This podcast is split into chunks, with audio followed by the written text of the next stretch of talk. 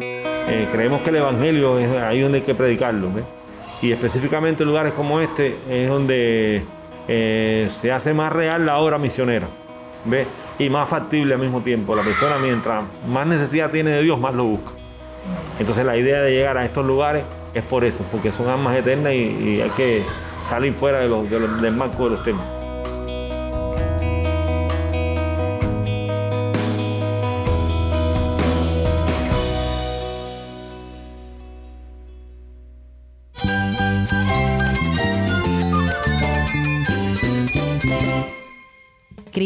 Es todo para mí. Mi Salvador, mi amigo, mi guía. Cristo es mi verdad. Es nuestra guía, nuestro faro. Cristo es el Señor y Salvador. Nuestro protector, nuestro amparo, nuestra fortaleza. Es Jesús, el único que te lleva a Dios, el único camino, la verdad y la vida. No hay más ningún camino, es Jesús. Estás escuchando a El Faro de Redención, Cristo desde toda la Biblia para toda Cuba y para todo el mundo.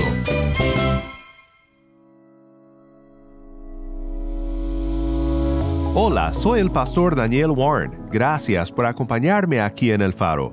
Estamos en una serie titulada La mies es mucha, en la cual estamos conversando con plantadores de iglesias en Cuba sobre cómo Dios ha abierto las puertas para el Evangelio en sus comunidades.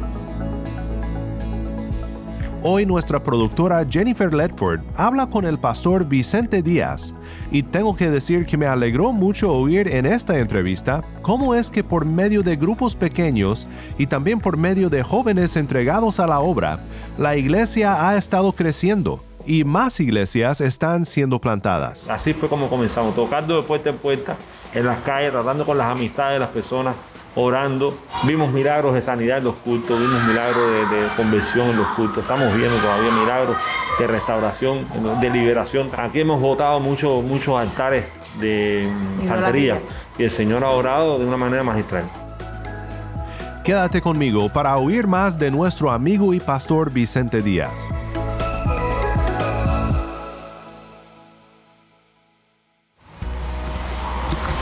Dios les bendiga a todas las personas que nos escuchan. Mi nombre es Jennifer Ledford y esto es el Faro de Redención. Quiero darle gracias a Dios porque en esta ocasión estamos conversando con el pastor Vicente. Dios les bendiga mucho, Vicente. Mi nombre es Vicente Díaz. Yo soy pastor de la iglesia Nazareno aquí en Mantilla y estoy muy contento de estar aquí con ustedes para compartir esta palabra. Muchas gracias, pastor. Pastor, déjame hacerle una pregunta. ¿Hace cuánto tiempo usted está pastoreando en este lugar? Bueno, comenzamos el día 3 eh, de marzo del 2002.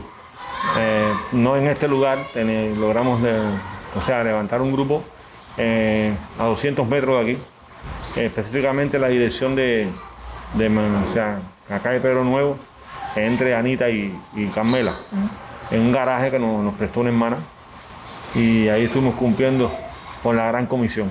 Amén, amén. ¿Y qué es lo que le apasiona acerca de la, de, la plantación de iglesias, de ese proceso? ¿Por qué la pasión de simplemente salir de la comodidad que tenemos en una iglesia y, expandir el Evangelio? Bueno, lo que me apasiona es cumplir precisamente con la gran comisión, porque creo que debemos de cumplir con el mandato que el Señor nos dio.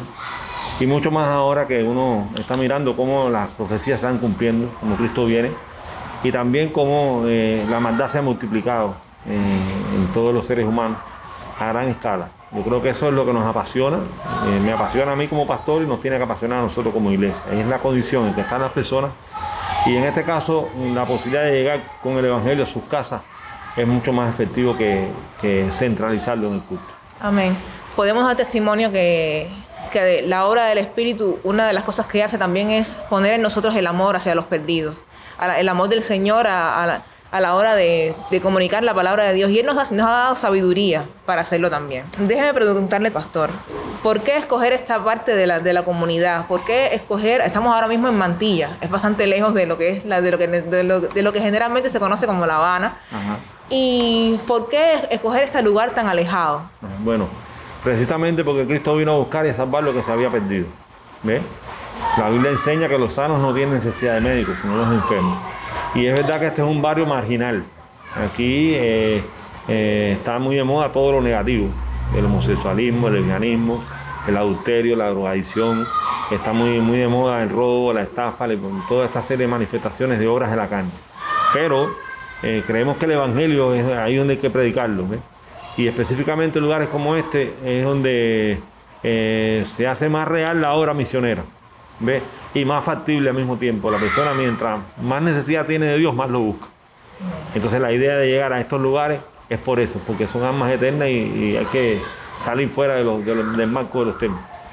¿Y puede explicarme de manera resumida cómo fue que llegaron a plantar la iglesia en este lugar? ¿Cuáles fueron los retos que, experimentaron? Bueno, eh, les estaba contando que, empezamos en, allá en Pedro Nuevo, entre Anita y Carmela, y empezamos en un garaje. Eh, una hermana, la hermana Marta Solero Tuño, nos, prestó ese local. Habían 36 personas y teníamos condiciones muy, o sea, pésimas, ¿no? Porque la vecina al lado eh, mm, tostaba café a la hora del culto y no había nada más que una sola ventana y una puerta, no había ni donde sentarse. Pero ahí se nos abrió esa posibilidad de empezar a dar la palabra y lo primero que, hicimos fue tratar con cinco muchachas jineteras de la cuadra, que ya habían visitado la iglesia de niñas, pero estaban apartadas. Y un día, orando en el templo, el Señor tocó el corazón de una de ellas, que todavía es miembro de la iglesia. Eh, gracias a Dios por eso. Y así empieza la obra misionera. Empezamos a visitar de casa en casa a las personas que conocíamos y a otros que no conocíamos, con un proyecto de, tocar de puerta en puerta en toda la manzana. Así fue. ¿Ve? Mm, cuando uno cumple con la palabra de Dios y uno ama a la gente y uno ora y uno lee la Biblia, y uno predica bajo la función del Espíritu, el Señor añade las vidas. El Señor añade las vidas. Esa es la clave. Yo creo que el método es ese. Que uno ore, que uno busque de Dios, que uno se humille y que uno trate de traer la palabra de Dios a la tierra. Esa es la clave. Lo demás se puede hacer, pero lo, indispensable es eso. Así fue como comenzamos, tocando de puerta en puerta, en las calles, tratando con las amistades de las personas, orando. Eh, teníamos culto, oración martes y jueves, eh, por la mañana, oración y ayuno con los hermanos. Vimos milagros de sanidad en los cultos, vimos milagros de, conversión en los cultos, estamos viendo todavía milagros de restauración, de liberación también de personas endemoniadas. Aquí hemos votado muchos muchos altares de santería, muchos, muchas jóvenes espirituales por, por saco lo hemos votado. Y el Señor ha orado de una manera magistral. ¿Y de qué manera usted ha visto la mano del Señor en el proceso de la plantación de iglesia? De la iglesia? Bueno, porque como esta iglesia es es un producto de un trabajo misionero. Lo que hemos tratado de hacer es reproducirlo. ¿Ve? Por ejemplo, en este momento tenemos el templo central aquí, pero tenemos, estamos plantando tres iglesias. Eh, como bien te expliqué, una en La Habana Vieja, otra en, aquí en un barrio dicen Las Lajas y otra en, aquí en la Quinta Canaria. ¿Cómo hacemos? Empezamos a tratar con las familias en la célula.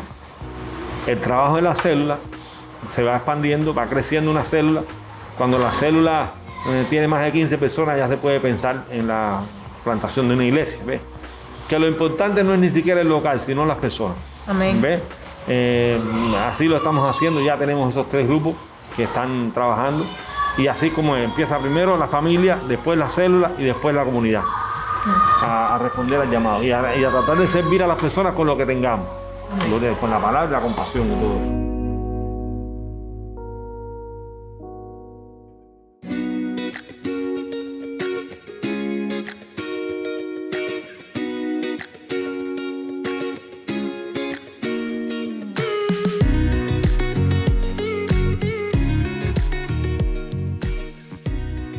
pastor Daniel Warren y estás escuchando a El Faro de Redención. Cristo desde toda la Biblia para toda Cuba y la voz del pueblo de Dios en Cuba para todo el mundo.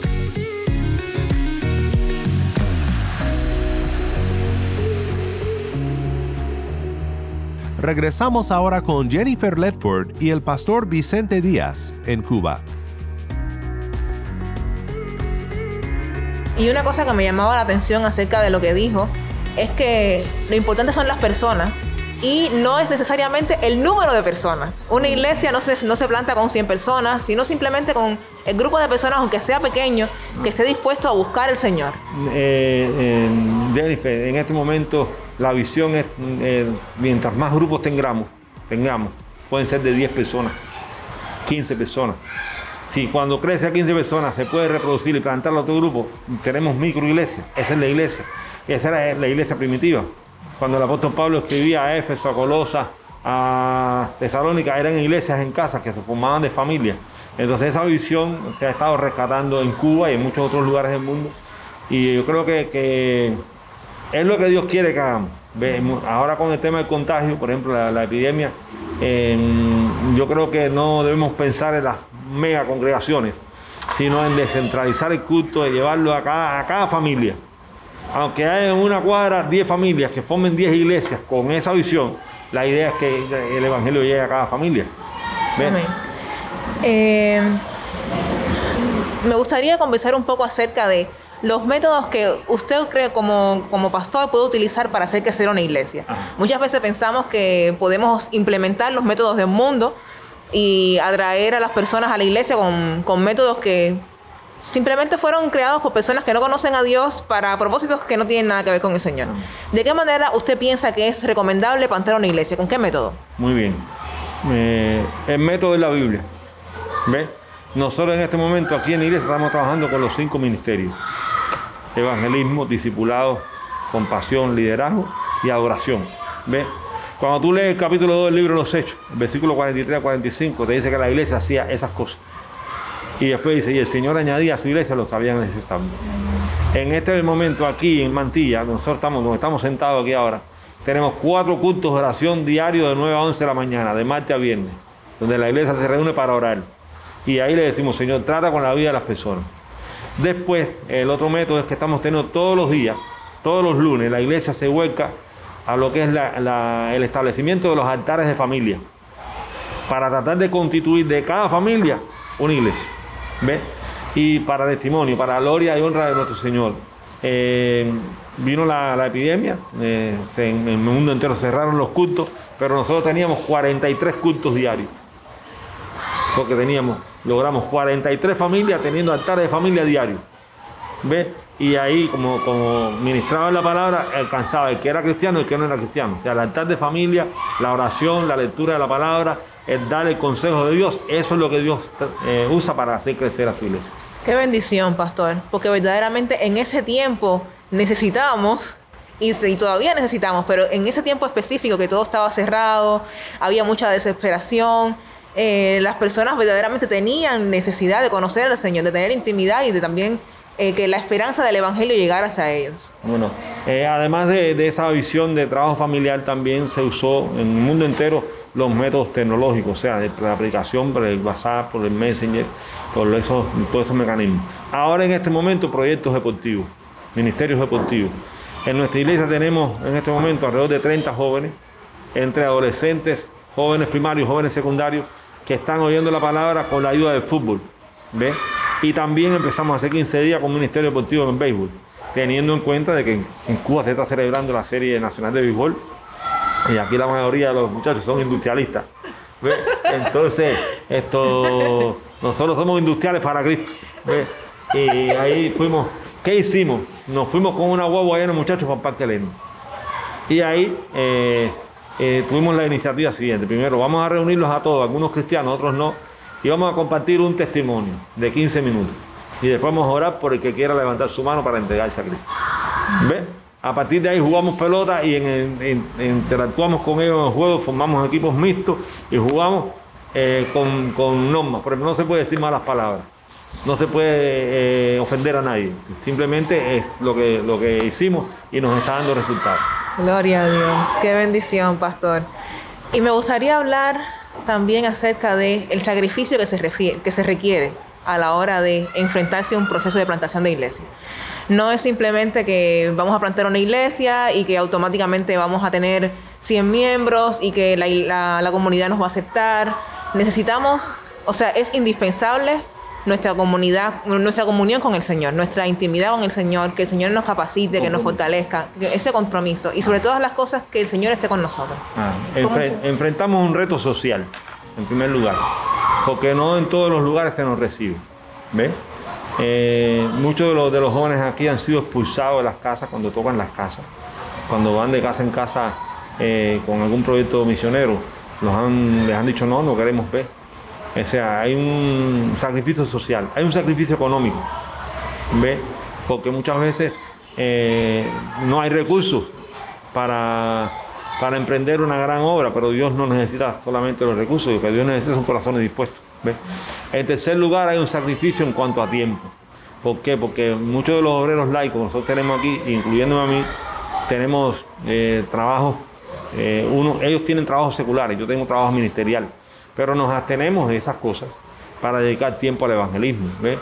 Y en tercer lugar, hay un sacrificio también, eh, vamos a decir, de la, de la capacidad de cada ser humano. Todo es un sacrificio. Hay sacrificio de locomoción, nosotros, por ejemplo, vamos a lugares distantes. Eh, de aquí de, Mantilla hemos ido a Cienfuegos a plantar iglesias. Los jóvenes han ido a Cienfuegos a plantar iglesias. Fueron allá al Cabo San Antonio, en un lugar que le dicen Cortés, a plantar una iglesia. Estuvieron eh, trabajando en, varias eh, máximas misiones, que como le dicen ellos.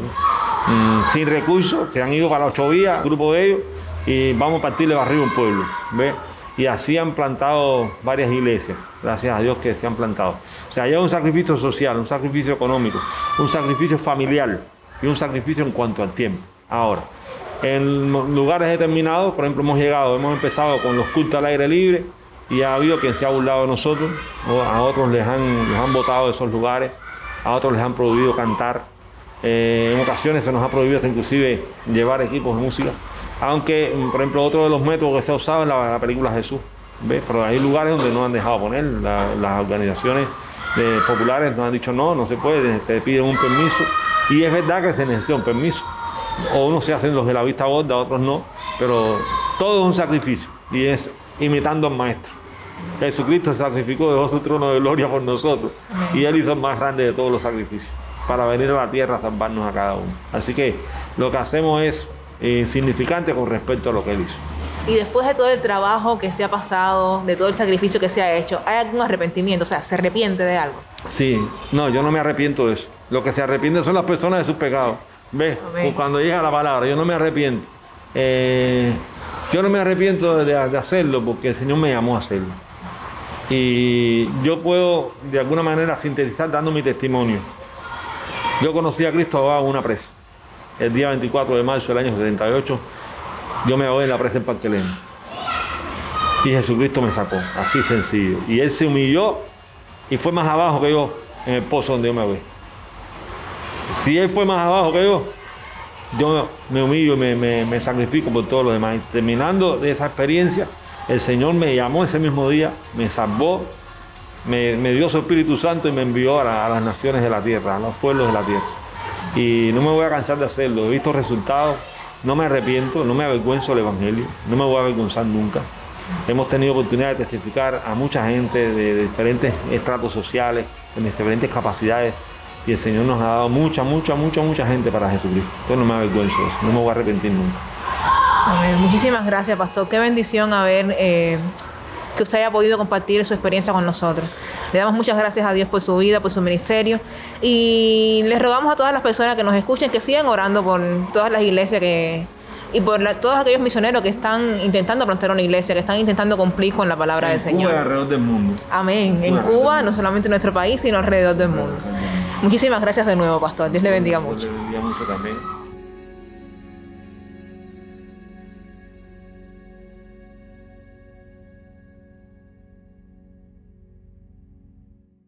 Soy el pastor Daniel Warren y esto es el faro de redención. Agradecemos al pastor Vicente Díaz y a Jennifer por compartir esta conversación sobre la plantación de iglesias en Cuba con nosotros aquí en el faro. La mies es mucha. Esto fue lo que el Señor Jesucristo nos dijo. Que Dios siga levantando obreros para la cosecha de almas en Cuba y en todo el mundo. Oremos juntos para terminar. Padre Celestial, deseamos ver a tu iglesia crecer en todo el mundo y en esta semana celebramos el crecimiento de tu iglesia en Cuba. Ayúdanos a siempre recordar las labores de pastores e iglesias que se dedican a la maravillosa obra de plantar nuevas iglesias que proclaman tu gracia en las comunidades en las que se encuentran. Pedimos que bendiga sus ministerios y que nos llenes a todos de más amor y pasión por las almas que necesitan de Cristo. En el nombre de Cristo nuestro Redentor oramos. Amén.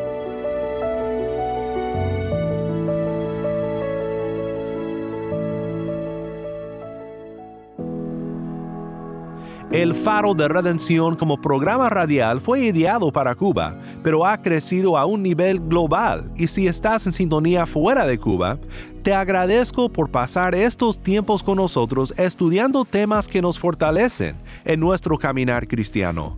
¿Tienes una historia que contarnos sobre cómo el faro de redención está impactando tu vida? Mándanos un correo electrónico a ministerio arroba elfaroderedención.org. Nuevamente nuestro correo electrónico ministerio arroba elfaroderedención.org. O si te es más fácil, puedes enviarnos un mensaje de voz en WhatsApp. Nuestro número es 1786-373-4880. Nuevamente nuestro número de WhatsApp 1786-373-4880. Y no olvides que también nos puedes seguir en las redes sociales, en Facebook, Instagram y Twitter. Solo busca el faro de redención. Allí encontrarás más contenido durante la semana para animarte en tu fe y para mantenerte informado sobre el ministerio de El Faro. Para más información sobre este ministerio y sobre cómo tú puedes formar parte de nuestra misión, visita nuestra página web elfaroderedención.org.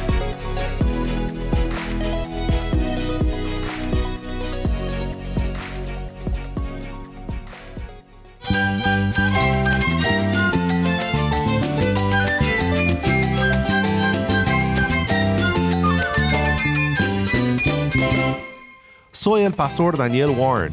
Te invito a que me acompañes mañana en esta serie La mies es mucha. La luz de Cristo desde toda la Biblia, para toda Cuba y para todo el mundo, aquí en el faro de redención.